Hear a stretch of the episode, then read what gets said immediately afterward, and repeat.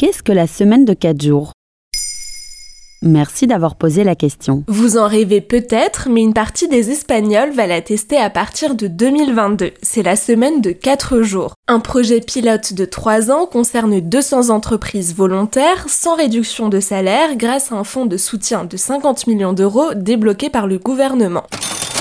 En Espagne, l'entreprise Desigual a déjà fait ce choix depuis plusieurs semaines. Les employés qui participent sont en week-end le jeudi soir et peuvent profiter de trois jours de repos. En échange, leur salaire baisse de 6,5%. Et le résultat est plus que satisfaisant côté salariés et employeurs. Et qu'espère le gouvernement espagnol? Depuis plusieurs années, l'Espagne a un taux de chômage important. Le gouvernement socialiste compte sur la création d'emplois en baissant le temps de travail. Ce test de trois ans permettra de comparer les résultats annuels entre les entreprises travaillant 5 jours et celles ayant adopté le nouveau système.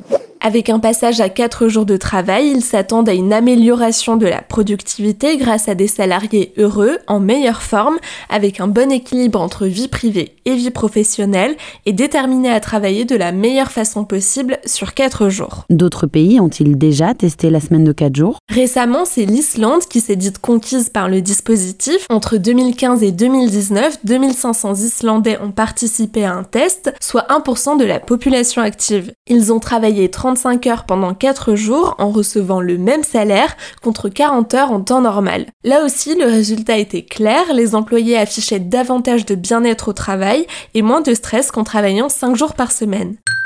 Aucune loi n'a été appliquée dans ce sens ensuite, mais les syndicats d'entreprise ont davantage de marge pour négocier le temps de travail des employés. Et en France, ça semble être une idée qui pourrait plaire à tout le monde, non? En France, on n'en entend pas vraiment parler. L'écologiste Sandrine Rousseau l'avait mentionné dans son programme, mais a perdu la primaire d'Europe Écologie Les Verts face à Yannick Jadot. Pourtant, l'idée avait germé dans les années 90. En 1996, une loi sur l'aménagement du temps de travail avait été votée avant d'être abrogée après la réforme des 35 heures du début des années 2000 excite toute idée de refonte du temps de travail ensuite avec l'arrivée au pouvoir de Nicolas Sarkozy en 2007 avec un de ses slogans Travailler plus pour gagner plus. Et plus globalement, les opposants évoquent encore la semaine de 4 jours comme d'une utopie, alors dans l'Hexagone ça ne semble pas être pour bientôt. Voilà ce qu'est la semaine de 4 jours.